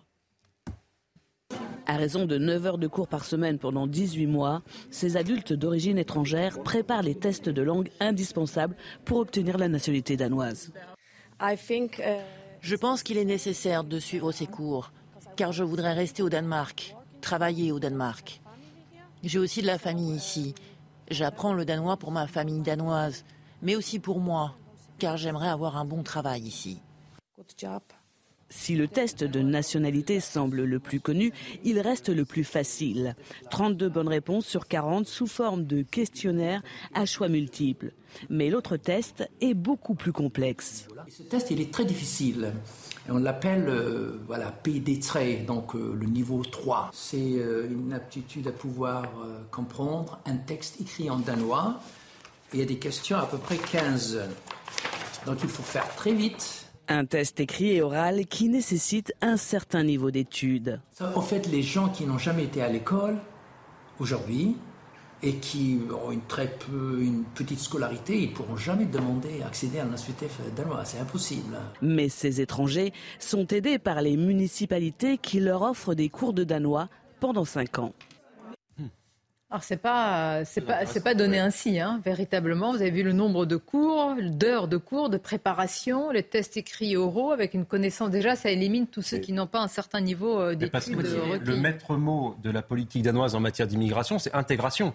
Euh, le ministre d'ailleurs préposé à ces sujets-là au Danemark, qui travaille avec Mme Fredriksen, qui rappelons-le est social-démocrate, s'est exprimé à ce sujet-là. C'est leur plan de déghettoisation qui a fait grand bruit euh, et qui favorise une mixité urbaine et territoriale, qui est un projet que je trouve très intéressant et sur lequel d'ailleurs on pourrait faire converger un certain nombre de, thèses et d'idéales de gauche et de droite. Donc ça, ça, transcende tout ça, parce que la question de la mixité euh, ethnique, culturelle, religieuse est quelque chose qui, concerne tous et qui n'est pas, disons, affilié à la droite ou à la gauche. Il y a cette question des demandes de droit d'asile dans les consulats, mm. qui est un vrai changement de paradigme, puisque le Danemark est, je crois, un des seuls pays d'Europe à mettre cela en place, même si euh, les Britanniques. C'est pas la même situation géographique que la France, démographique que la France, et même historique par son passé et notre passé. Oui, vous avez raison. Mais vous pensez mais je pense qu'il y a un certain nombre de choses qui sont duplicable. Il y a un certain nombre de choses qu'il faut regarder très précisément. Joe Biden aux États-Unis euh, est en train lui aussi de mettre en place une politique migratoire bien plus sévère que ce qu'il se présageait pendant la campagne. Rappelons qu'il poursuit le mur construit par Donald Trump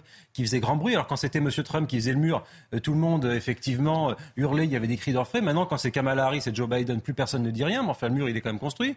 il y a des millions de gens qui sont revoyés dans leur pays. Richie Sunak en Angleterre c'est pareil. Donc je crois qu'il y a une prise de conscience mondiale sur le, sur le sujet migratoire par un certain nombre de gouvernements gouvernement et chefs d'État, y compris sociaux-démocrates ou démocrates. Donc ça, c'est quand même euh, quelque chose à regarder. Ce que je voudrais rajouter, c'est sur l'exemple du, Danemark, qui est, il est, il est hautement euh, alors, important pour nous. Vous avez en effet dit euh, que ce n'est pas la même taille de pays, on n'a pas la même population, on n'a pas ni, ni, ni, ni nous, nous, sommes confrontés nécessairement à la même immigration. Néanmoins, il faut rappeler que le Danemark appartient à l'Europe et que très souvent, dans des cas euh, justement de clandestins ou dans des cas de migrants, etc., on mhm. nous dit euh, les OQTF ne sont pas euh, comment réalisables mhm. en France parce que il y a le droit européen qui nous emprisonne, qu'on ne pourra pas parce qu'on va venir, etc. Et le Danemark est en train de démontrer exactement l'inverse. Il y a d'autres pays comme la Suède également, il y a la Pologne et la Hongrie aussi qui ont décidé de prendre en main leur politique migratoire. Et nous, on nous dit ah, euh, c'est pas possible. Et de toute façon, la Cour européenne des droits de l'homme viendra euh, contre, contre, le Danemark a négocié nous avec avons, oui, nous avons, prouve bien que c'est possible. Nous avons des côtes méditerranéennes, comme plusieurs pays européens, euh, et au niveau desquels il y a des drames. Et vous pouvez pas regarder, regardez ce qui s'est passé. Mais comment vous allez empêcher des gens qui risquent leur vie d'arriver? Est-ce que c'est avec des tests plus durs? Ce qui s'est passé en Grèce, on va, on va insister quand même sur ça. Il y a près de 79 euh, personnes qui sont mortes avec 500 disparus. C'est une véritable ah, catastrophe. Moi, je me demande, euh, et on va voir dans quelques instants les, images et un sujet, mais Frontex, Frontex est une agence de garde frontière. Comment Frontex n'a pas, avec un tel, euh, on a énormément ça ne passe pas, ça ne passe pas sous les radars. Mais ça veut dire que quoi? Ça veut dire... Près de 80 morts, 500 disparus, vous rendez compte Et, ça veut dire, ça veut dire que l'attractivité de l'Europe ne diminue pas. C'est-à-dire le problème, il est là. C'est que quand on voit qu'il y a... Le problème, faire s'accentuer avec la crise Alors, il y a tout un tas de complicités. Et il y a aussi la philosophie de Frontex. N'oublions pas que quelque part, les dirigeants de Frontex au niveau européen, c'est plutôt euh, la version agent euh, d'accueil euh, des migrants. Le côté garde frontière, ce qui devrait être naturellement le cas. Mais là, c'est personne non à personne étrangère euh, en danger. Non, mais oui, mais ça, il y a le droit de la mer. Il y a évidemment qu'il faut les assister, évidemment que. Mais le fait, le fait est qu'il faut arriver à réfléchir communément en Europe sur comment faire en sorte. Il y a, pas très compliqué, on n'arrive pas à se mettre d'accord déjà deux ou à trois. Regardez ce sujet et vous me dites comment on peut se mettre d'accord, parce que là, c'est l'urgence absolue. Tout est résumé par Mathilde Ibanez et Karine Bouteloup. Les recherches se poursuivent au large de la péninsule grecque. Une centaine de migrants a pu être secourus, mais des dizaines de corps ont aussi été retrouvés en mer après le naufrage d'un bateau de pêche. Un bilan qui pourrait rapidement s'alourdir. 750 migrants auraient pu se trouver à bord de l'embarcation selon les autorités grecques et le bateau a chaviré dans l'une des zones les plus profondes de la Méditerranée. Je crains que le nombre de victimes ne soit plus élevé car le nombre de personnes à bord était bien supérieur à la capacité qui devrait être autorisée pour ce bateau. Les rescapés sont tous des hommes, en état de choc pour la plupart. La crainte des gardes-côtes, c'est que des femmes et des enfants figurent parmi les disparus. L'un des survivants parle d'une centaine d'enfants enfermés dans les cales. Ce qui compte maintenant, c'est de sauver le plus grand nombre possible de personnes de cet événement choquant. Le gouvernement provisoire prend des mesures, les volontaires sont là et les autorités locales apportent leur aide. Nous espérons que le plus grand nombre possible d'êtres humains seront sauvés. La mer Méditerranée est un passage habituel pour beaucoup de ceux qui cherchent à migrer vers l'Union européenne. Pour éviter ce type de drame, l'ancienne vice-ministre d'immigration grecque appelle l'Union européenne à sévir contre le trafic de migrants. Il faut sévir contre tous ces gens qui partent avec des bateaux, qui ne peuvent pas être en mer, qui prennent des gens, de l'argent et qui les amènent en Europe. L'Union européenne doit redoubler d'efforts contre le trafic de migrants. Nous ne pouvons plus nous permettre de perdre des vies en mer. Il pourrait s'agir de la pire tragédie maritime de ces dernières années en Grèce, qui a décrété trois jours de deuil. Depuis le début de l'année, près de 441 migrants sont décédés dans les eaux européennes, selon l'ONU. Réitère ma question, c'est un drame épouvantable, c'est inhumain. Vous pouvez mettre des barrières, des barbelés, des lois, des règlements, des gens qui, risquent leur vie, vous ne pouvez pas les empêcher d'arriver. Mais il y, a une forme d'impuissance. Non, mais c'est une des deuxièmes vocations de Frontex, c'est le secours en mer aussi. C'est-à-dire qu'on voit souvent Frontex, certains le voient comme une agence de garde-barrière dont la seule vocation est d'empêcher les gens de passer, et d'autres, effectivement, et c'est un peu l'idéologie qui préside à Bruxelles, ne voient Frontex que comme une énième ONG qui viendrait recueillir les gens. Pourtant, c'est les deux sur lesquels, c'est les deux pieds sur lesquels marche Frontex, c'est-à-dire secourir les personnes qui seraient des naufragés en mer pour éviter des drames comme celui-là, et dans le même temps renvoyer les gens, ou en tout cas les empêcher de passer à la base, tout en respectant le droit de la mer.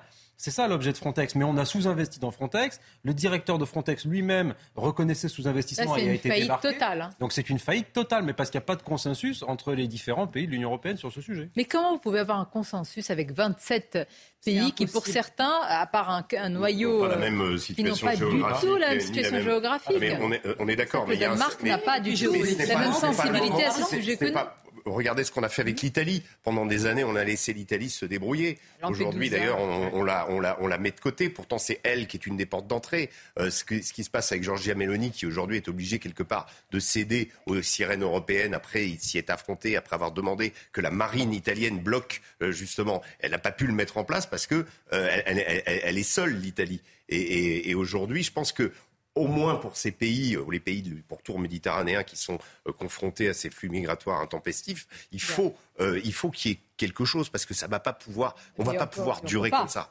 Non, mais en dehors de ça, bien sûr, ce qui est arrivé à ces personnes est une tragédie humainement parlant.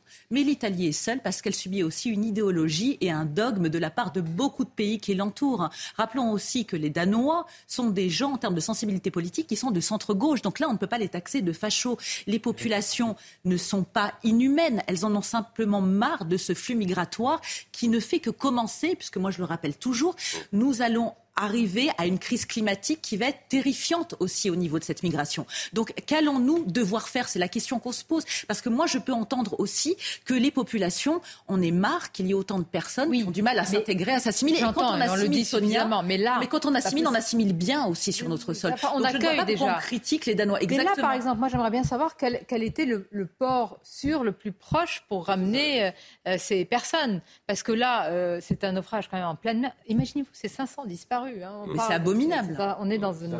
C'est une tragédie. Ah, c'est une tragédie humaine. Et là, c'est des responsabilités qui doivent être euh, mises à jour. C'est pas possible. Frontex a la responsabilité hein, de ces personnes en pleine mer. Après, par rapport à ce qui vient d'être dit, pour rebondir sur ce qui vient d'être dit, moi, je suis d'accord qu'au niveau de l'Union européenne, peut-être qu'on devrait euh, avoir des règles un peu plus strictes. Mais en tout cas, quand un étranger pose le pied sur le sol européen, c'est très difficile de le renvoyer dans son pays. Ah bah Donc s'il n'y a pas de politique de coopération avec les pays qui nous les envoient. Parce que le vrai problème, il est là. vous, avez mis, vous avez mis le doigt sur le sujet le plus important, mais qui est inextricable. Voilà, c'est ça le vrai problème. S'il n'y a pas de coopération avec les pays africains ou les pays du Maghreb, on n'y arrivera pas. Mais moi, j'aimerais savoir, est-ce que les dirigeants africains, parce que, est-ce que les dirigeants africains, hein, parce qu'on aimerait bien aussi les entendre parfois, hein, mm-hmm. on a raison, on, bat notre coulpe sur ce sujet, mais est-ce que, est-ce qu'on a entendu un dirigeant euh, africain justement dire toute son émotion par rapport à ça Non. Ils sont quand même en partie responsables du départ de ces personnes. Mais on entend quand même des dirigeants africains, il faut le rappeler. J'avais entendu le président du Bénin, Patrice Talon, s'exprimer là-dessus et évoquer très justement d'ailleurs, et j'étais parfaitement d'accord avec tout ce qu'il a expliqué, que la démographie africaine, et notamment les diplômés africains, ça répond à la question, vous savez, de l'immigration choisie dont Nicolas Sarkozy avait parlé, n'avaient pas vocation à, avoir une fuite des cerveaux et des jeunes et des talents dans leur pays. Et donc il disait aux jeunes, il s'adressait à eux, il disait restez dans votre pays, pour rester, eh ben, il faut que dans tous les pays, il y a moins de corruption, il y a un partage des richesses. Et dans des pays particulièrement instables, comme par exemple les Comores, ça va être des pays fortement émetteurs d'immigration vers Mayotte et que là, il est très difficile, même en octroyant de l'aide au développement à plusieurs dizaines de millions d'euros, on a beaucoup de mal à coopérer avec ces pays-là qui sont souvent euh, corrompus et, sur la question du sur la question, sur la question du Sahel, vous avez quand même des pays comme la le Niger. Je prends le Niger parce que c'est le record euh, du monde au niveau de natalité. On est à, à 7 enfants par femme. Euh, vous avez sur, cette, euh, sur l'ensemble du Sahel aujourd'hui une réduction de la ressource liée justement, vous avez parlé de la question de, de, comment, du réchauffement climatique. Vous avez une, une, réduction de la ressource et vous avez plus de gens. Vous avez un proverbe au Sahel où on dit la démographie va plus vite que l'électricité. C'est-à-dire que euh, en fait, euh, plus on, on essaye d'apporter entre guillemets euh, des améliorations, mais vous avez, vous aurez toujours plus de population. Et, et, et, face à ça, vous avez quoi? Ben, le choix, bien souvent, c'est une partie de cette population est manipulée par des groupes djihadistes qui ont, qui ont fait, leur miel de, de, toutes ces difficultés structurelles. Vous avez des pays où euh, les services publics ont complètement disparu. Le, le, Mali est un pays qui est devenu un pays failli. Euh, le Niger, pour une part, a des, des, zones entières comme ça qui échappent. À... et, et, et l'avenir, il est où? Ah, Il n'est pas à la porte de la chapelle. Et, voilà. et, quand en plus vous avez, vous avez des Maliens qui sont en France, avec qui on communique avec un, un téléphone portable et qui sont soit chauffeurs Uber ou qui ou qui ont des métiers, bah, on se dit tiens, il faut qu'on il faut qu'on le fasse quoi. Voilà. Et c'est ça le problème qu'on n'arrive pas à endiguer. C'est important évidemment euh, d'en parler. et les responsabilités vont être euh, certainement euh, évoquées dans ce terrible drame. Dans l'affaire de la disparition de Karine Esquivillon, je voudrais qu'on écoute de nouveau le, le, mari qui est en garde à vue prolongée à la gendarmerie de La Roche-sur-Yon. Un élément, Noémie Schultz, c'est-à-dire qu'aussi les enquêteurs ont fouillé tout ce passé ils connaissent, ou ils devraient connaître prochainement, j'allais dire, tous les tenants, les aboutissants de parcours, de, la psychologie de, cet homme.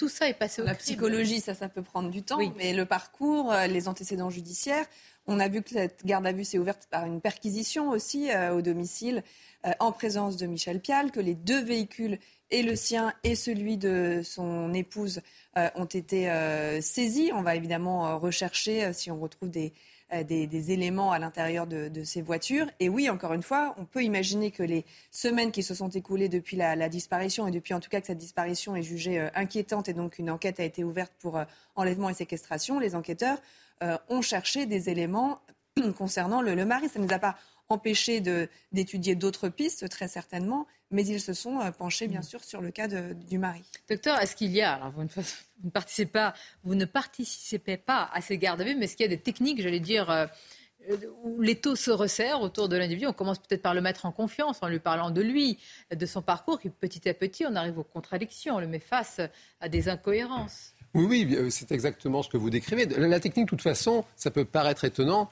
euh, c'est de poser des questions. C'est très, très difficile. Il y a bien sûr le fameux droit à garder le silence. Toutefois, nous Apparemment, il n'a pas. Euh, non, il n'a pas fait valoir ce droit. Il aurait pu, hein, et, ça ne veut pas dire qu'il est forcément coupable. Du tout. pour autant, c'est vrai que c'est très, très difficile quand des personnes vous posent des questions, c'est très difficile de ne pas répondre. Donc ça commence par là. Et puis effectivement, vous l'avez euh, vous, l'avez dit, euh, amener en douceur euh, la, personne dans ses contradictions. Et puis, c'est fameux, c'est presque un théâtre, une garde à vue. Et il y a des coups de théâtre, des rebondissements, des, justement des, informations que les gendarmes qui sont rompus à ce genre d'exercice, eh bien, c'est comme des cartes, quoi. Ils abattent leurs cartes, exactement. Et avec cette idée d'une déstabilisation psychologique. Et, et, et, puis, avec tout, c'est c'est vraiment des techniques classiques. Donc, par exemple, l'élément de téléphone portable retrouvé dans un fossé. L'une des questions, c'est pourquoi est-ce qu'une femme qui serait partie de son plein gré aurait jeté son téléphone portable dans un fossé? En enlevant la carte SIM, mais en même temps en rechargeant le téléphone, puisqu'il n'était pas déchargé. S'il a passé deux semaines dans un fossé, on peut imaginer qu'il qu'il soit déchargé. Non, bien sûr, euh, la question des contradictions, c'est très important parce qu'on va vous allez avoir plusieurs interrogatoires. C'est pas un seul interrogatoire de 48 heures. Et si vous racontez pas exactement la même chose, on va pouvoir vous, vous, confronter à, ça. Et puis euh, ces éléments-là, ils pourront servir plus tard aussi dans la, dans la procédure. Hein. Il arrive qu'au moment du procès, quand il y a un procès, euh, on, ressorte les éléments qui avaient été donnés déjà en garde à vue en disant mais vous aviez dit ça à ce moment-là. Euh, et effectivement, euh, Maître, vous l'avez dit, l'avocat est présent, mais l'avocat ne sait rien. Et donc souvent, au fur et à mesure de la garde à vue, l'avocat il comprend que il apprend que les, en fait, les enquêteurs, ils ont donc il, a pu s'entretenir avec son client, à qui il a, pu, il a dit bah, vous pouvez vous taire, vous pouvez parler, éventuellement voilà ce que je vous conseille de faire. Et puis au fur et à mesure de la garde à vue, il va se rendre compte qu'en fait les enquêteurs, ils ont ci, ça, ça et ça. Et là, forcément, ça, ça change un peu, un peu la donne. Maître, comment ça se passe dans ces cas-là? Parce que l'avocat va s'adapter là. Alors, je vais tout vous expliquer très schématiquement. Vous êtes placé en garde à vue. On vous notifie vos droits. Vous avez le droit à un médecin, vous avez le droit à un avocat, vous avez le droit de, euh, de prévenir votre employeur, un membre de la famille. L'avocat intervient en garde à vue. On lui donne le PV de placement et le certificat médical. Mhm. Ce sont les seuls documents auxquels a accès l'avocat. L'avocat rentre en entretien confidentiel pendant 30 minutes avec son client on est sans policier, on est dans, sans euh, écoute, sans rien du tout. On est avec notre client, on le conseille et on lui explique ce qui va se passer. Et on rentre en audition avec le policier cette fois. Et le policier procède à ce qu'ils appellent une audition de grande identité. Là, vous êtes dans l'obligation de parler. On vous dit votre nom, votre prénom, votre date de naissance, vos antécédents judiciaires. Euh, limite, on vous demande quelle est votre couleur préférée. Hein. C'est très général. Donc, toute cette grande identité-là est faite pour mettre en confiance le gardé à vue. Une fois que la grande identité intervient, le policier ou le gendarme lui demande, voilà, vous êtes en garde à vue, vous avez le droit de répondre aux questions, vous avez le droit de faire des déclarations et vous avez le droit, et ils ne le disent pas de façon innocente, de vous taire.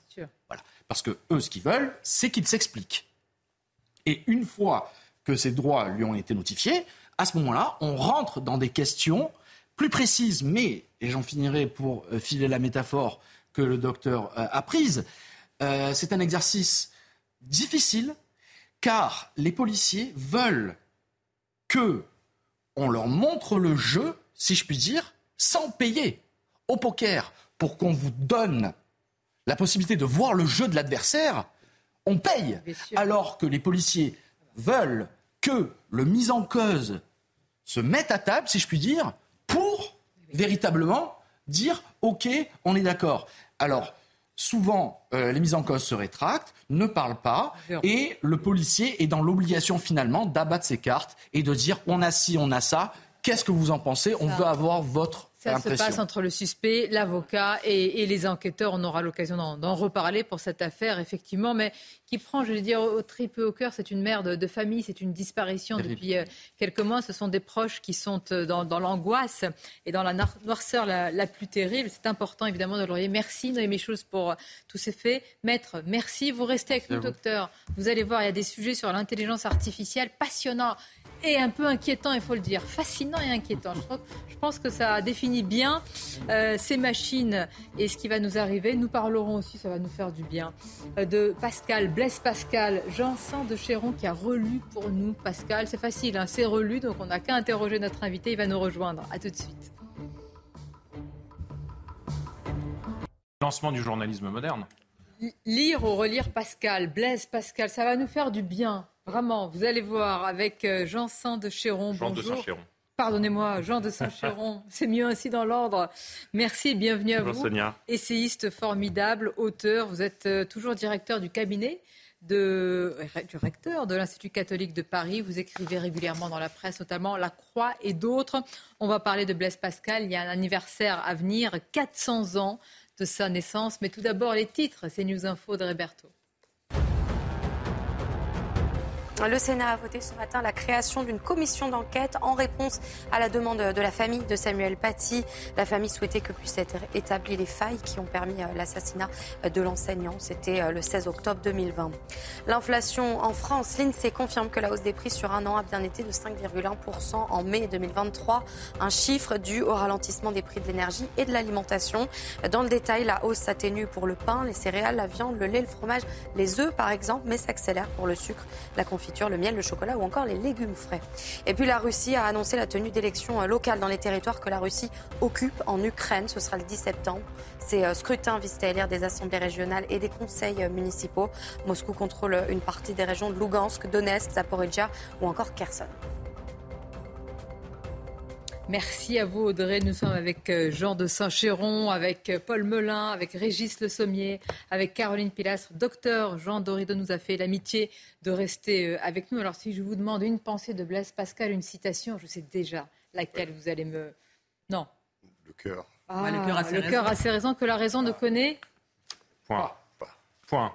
Bah, ignore. Bah oui, pourquoi elle est, euh, elle est, un peu dévoyée, cette citation? Ouais, c'est assez étonnant. Euh, je ne sais pas pourquoi. Les gens s'en sont beaucoup saisis aussi pour lui faire dire ce qu'elle ne dit pas, comme souvent avec les citations euh, tirées de leur contexte, malheureusement. Mais bon, c'est une phrase aussi qui, d'un point de vue de la langue, est tellement parfaite que je m'interroge, effectivement, je me demande pourquoi on a voulu changer ce verbe qui était finalement plus simple, le verbe connaître, ne pas connaître, ne point connaître, par ignorer. Ça, je n'ai pas le l'origine. Je ne connais pas l'origine du, dévoiement de la citation, mais euh, en tout cas, elle interroge beaucoup. Eh on va continuer à en parler avec euh, cette lecture ou relecture de Blaise Pascal. Voilà ce que c'est que la foi. Ça, c'est une citation de Pascal. Voilà ce que c'est que la foi. Évidemment surtout lui, et puis son, rapport euh, à Dieu, aux preuves métaphysiques, on va en parler. Alors là, est-ce que nous sommes dans la métaphysique avec l'intelligence artificielle? Savez-vous que le président Emmanuel Macron pense à utiliser l'intelligence artificielle pour traiter euh, l'immigration? Il estime que ça pourrait être un apport très important pour appréhender les données concernant l'immigration. Écoutons-le à ce sujet. Il y a des tas de choses qu'on peut rendre beaucoup plus, euh, beaucoup plus efficaces on a des débats quotidiens sur l'immigration dans notre pays. Quel est le principal problème qu'on a sur l'immigration? C'est très peu un problème de principe, c'est un problème de capacité de traitement de données. On a beaucoup de gens qui arrivent, on a des règles qui sont anciennes et on les traite comme au début du XXe siècle. Et je salue le dévouement de nos agents de préfecture et d'OFPRA. Utilisons l'intelligence artificielle et les technologies pour traiter beaucoup plus vite les données. Il y aura beaucoup moins de fraude, on, embauchera beaucoup moins de gens et on ira beaucoup plus vite. Donc on doit s'approprier du côté de l'action publique ces nouveaux usages pour être beaucoup plus efficaces et faire des économies et euh, avoir un meilleur service. Vous savez que pour l'attaque d'Annecy, il aura fallu sept mois à la France pour savoir que le réfugié a obtenu son asile en Suède. Oui, euh, on peut être aidé par l'intelligence artificielle, mais l'intelligence publique, ça peut aider. L'intelligence émotionnelle aussi. Émotionnelle. Alors justement, est-ce que ChatGPT a de l'émotion? Est-ce qu'il a du bon sens? Ce serait inquiétant. Est-ce qu'il est capable de lire et, d'écrire un livre sur euh, Blaise euh, Pascal? Est-ce qu'il faut s'en féliciter ou s'en inquiéter? En tous les cas, un philosophe a fait face à la machine. Il s'agit de Raphaël Antoven. Il a planché, euh, ChatGPT et Raphaël Antoven ont planché sur le bac philo. Alors, qui a obtenu la meilleure note selon vous? Raphaël Antoven. Il a eu 20. Mais vous, savez tout. 11, la GPT. Non, mais je pense qu'elle était pistonnée, c'est pas possible. Regardez le sujet. J'ai pas l'impression que ce soit un scoop, ouais. Avant d'en découdre, Raphaël Enthoven semble sûr de son fait. Je veux euh, montrer par l'exemple que l'enseignement de la philosophie n'est pas menacé de grand remplacement par l'intelligence artificielle. Vous transmettez un désir, vous transmettez une curiosité, vous transmettez un goût, et cela ne peut pas, aucun androïde n'y parviendra, c'est pas Terminator qui vous apprend à aimer la philo. Dans une autre pièce de cette école parisienne, des experts en intelligence artificielle contrôlent eux ChatGPT. Messieurs, il faudra qu'on fasse très attention particulièrement à la conclusion. Hein. Deux humains au service du robot, moins confiants que leur adversaire du jour. Notre objectif, c'est d'avoir une copie correcte qui soit bien notée. Maintenant, euh, être plus pertinent qu'un philosophe. Une fois rédigée, puis réécrite pour ne pas les dissocier, les deux copies sont analysées. Très vite, les correcteurs de professeurs en philosophie reconnaissent la dissertation de ChatGPT.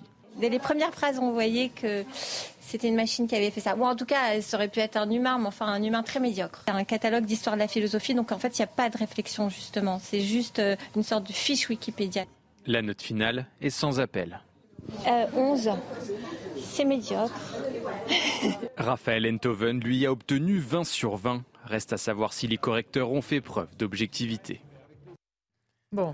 Ça vous rassure, docteur Non, moi, ça ne me rassure pas du tout. Ah bon 11. Euh, rassuré. Vous savez, enfin, pardon, sur l'intelligence, D'abord, les psychologues mesurent l'intelligence depuis toujours. Mmh. Euh, C'était un Français, M. Binet, qui avait inventé la, mesure du fameux quotient intellectuel. Mmh. Et, on a une espèce de fantasme. C'est toujours. On accepte que les trains euh, courent plus vite que, que, l'être humain.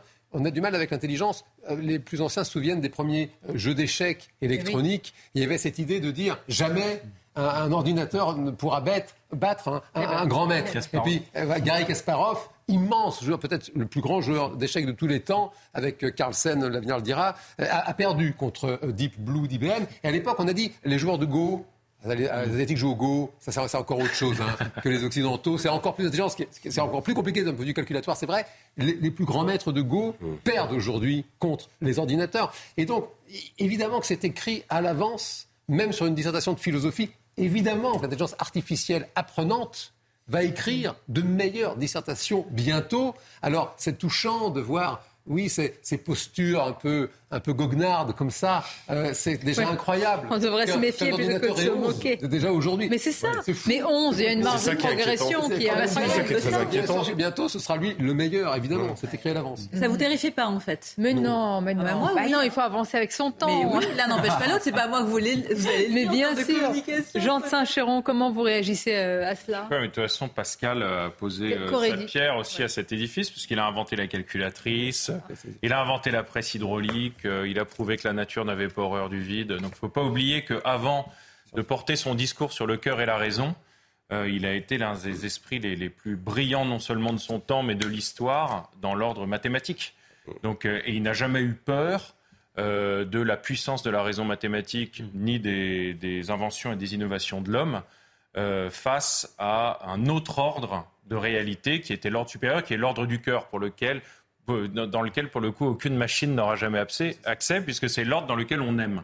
Et c'est ce qu'il y a de plus élevé, c'est ce qu'il y a de plus éternel. Et il dit que la distance des esprits au cœur est infiniment infinie. Ah et que le plus grand penseur du monde, s'il n'aime pas, ne peut pas produire le moindre mouvement de charité. Euh, et il dit que si, notre référentiel, c'est uniquement l'intelligence, évidemment, Aristote euh, est très très haut placé dans la hiérarchie des hommes, mais que si le référentiel, c'est l'amour et la capacité à se donner soi-même, alors Jésus-Christ est au sommet de la pyramide. Qu'a-t-il écrit et pensé, puisque nous sommes ici dans un chaudron bouillant de, l'actualité, de l'information en continu qui ne s'arrête euh, jamais? Est, euh, euh, Comment appréhende-t-il cela? Alors, Pascal, il se, il se, garde bien. On a voulu trop souvent en faire un solitaire reclus à Port-Royal ou dans sa chambre philosophique ou dans ses calculs. Euh, en réalité, euh, il entre en contact résolument avec son temps, euh, il connaît bien les salons parisiens, il échange avec les plus grands penseurs de son époque, qui étaient éblouis de son intelligence aussi, il faut dire. donc il rentre en contact avec Mersenne ou Descartes dès 16-17 ans. Et il échange avec eux, mais il connaît aussi les salons, il est impliqué dans la vie de son temps, comme je le disais tout à l'heure, juste avant notre émission. il a inventé les transports en commun, donc c'est pas du tout quelqu'un qui est hors sol en réalité il ne méprise pas la vie des hommes euh, au point que, euh, d'ailleurs, il l'observe suffisamment bien pour en avoir rendu compte de manière géniale. Et c'est pour ça qu'on on a toujours aujourd'hui un grand plaisir à lire Pascal, parce que quand on lit Pascal, on se reconnaît. Voilà. On se voit. Il y a par exemple cette phrase extraordinaire, pardon, parce que là nous sommes euh, six autour du plateau. Pascal a dit Je mets en fait que si tous les hommes savaient ce qu'ils disent les uns des autres, il n'y aurait pas quatre amis dans le monde. Vous voyez Alors, évidemment, la phrase est géniale, elle est belle, elle est drôle. Et en même temps, elle est sans doute d'un réalisme comment vous expliquez une telle, euh, Ça suscite autant, c'est un vrai regain d'intérêt, une telle euh, il est toujours d'actualité plus que jamais. Et, de le dire, c'est pas, c'est pas fin, c'est vraiment réel. Pascal, il a quelque chose d'une star, de toute façon, depuis longtemps. Ça, c'est, Pascal, une star. Il y a son parcours éclair aussi. Il est mort à 39 ans et c'est l'un des plus grands génies de l'histoire. Euh, certains ont voulu en faire, euh, après sa conversion euh, de novembre 54, une sorte de, génie qui aurait été ruiné par la religion, qui serait devenu un peu bébête, à se mettre soudain à croire en Dieu, alors qu'en fait, moi, ce que j'essaye notamment de montrer dans ce livre, je ne suis pas le seul, hein, tous, les, tous les professeurs à la Sorbonne seraient d'accord avec moi. Ce qu'il y a, c'est qu'il il y a une unité, une cohérence extraordinaire dans le vœu de Pascal. Il n'a jamais renoncé à sa raison. Et même le, texte du mémorial, qui est censé être un texte, le texte le plus mystique ou un texte mystique de Pascal, est en fait un texte extrêmement construit avec des citations de l'Écriture sainte, avec toute une logique derrière. Donc c'est en fait la foi et la raison ne s'opposent jamais. C'est pas chez Pascal simplement. Il dit que comme la foi est une grâce qu'on reçoit de Dieu, elle est au-dessus de la raison. Qu'est-ce que ça veut dire? Ça veut dire qu'elle nous permet d'avoir une connaissance à laquelle la raison seule ne pourrait pas parvenir. Bon, euh, c'est une expérience de foi. par exemple, euh, est une marque 150 euh, ans après Pascal. évidemment, ça ne veut pas dire qu'on ne pourra jamais rien faire par la raison, jamais continuer à progresser par la raison. Mais par exemple, il est très très dur avec les preuves scientifiques de l'existence de Dieu. Pascal, il n'aurait pas du tout aimé le livre Dieu, la science, les preuves. Vous voyez, parce que il, écrit noir sur blanc dans, le, dans, dans les pensées. il estime qu'en fait, Dieu étant un Dieu d'amour et une vraie personne, euh, il ne s'impose jamais à, l'homme, il se propose toujours, il vient à notre rencontre, et euh, c'est par un acte conjugué de la volonté, de la liberté de l'homme et de la foi qu'on peut le rencontrer, le connaître et l'aimer.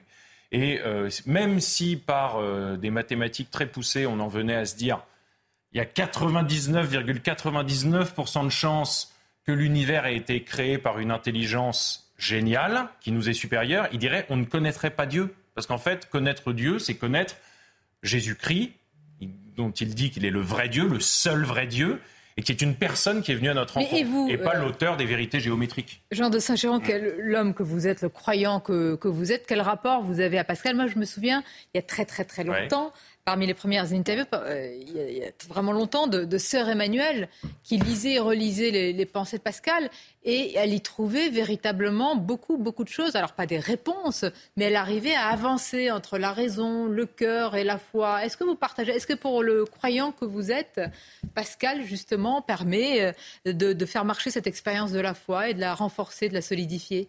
Moi, je trouve que Pascal est un extraordinaire compagnon de route quand on cherche la vérité. Alors, il ne va pas nous livrer une vérité toute faite, de toute façon, ça n'existe pas. La vérité, on passe sa vie à la chercher. Euh, et c'est un bon compagnon de route aussi euh, quand on cherche le bonheur. Pourquoi? Parce que là où il est très fort et où il peut parler à tout le monde, chrétien ou non, croyant ou non, euh, quel que soit notre point de vue philosophique ou métaphysique, il a un regard tellement aigu, comme je le disais il y a deux minutes, sur notre condition, sur la misère et la grandeur de l'homme. Il voit qu'à la fois on est misérable. Pourquoi? Parce qu'on cherche le bonheur, on n'est jamais vraiment heureux. Euh, on a des petites jouissances précaires et puis le lendemain on est déçu, etc.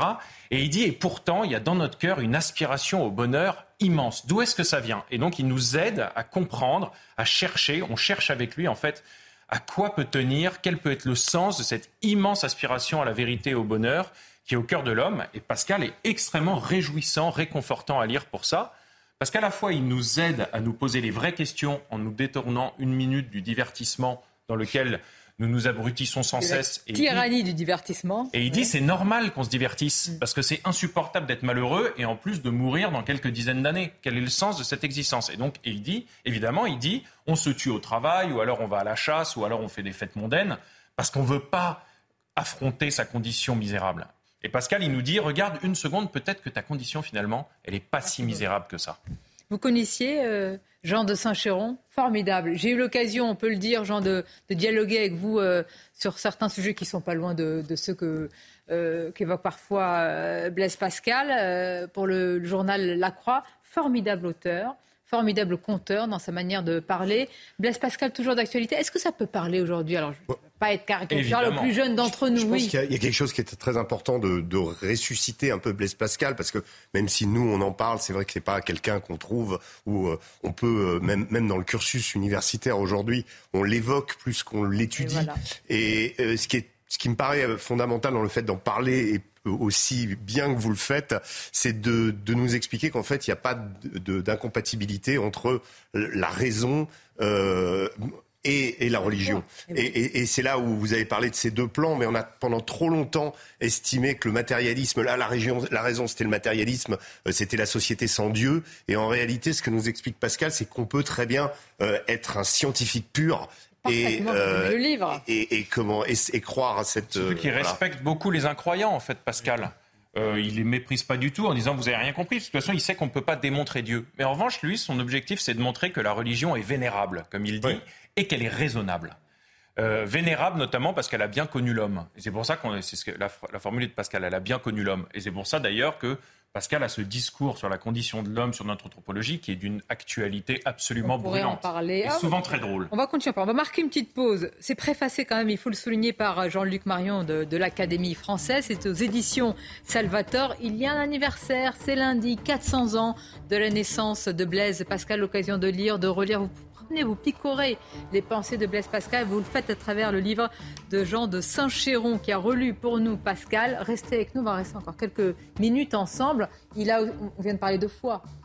Et euh, je, je vais prendre votre transition. Il a aussi la foi dans le rock. Il avait la foi et tous ses fans gardent la foi, évidemment, pour toujours. Johnny, on va en parler. Écoutez, évidemment. un Et peu il de nous a Johnny divertis, il a diverti nos existences. À tout de suite.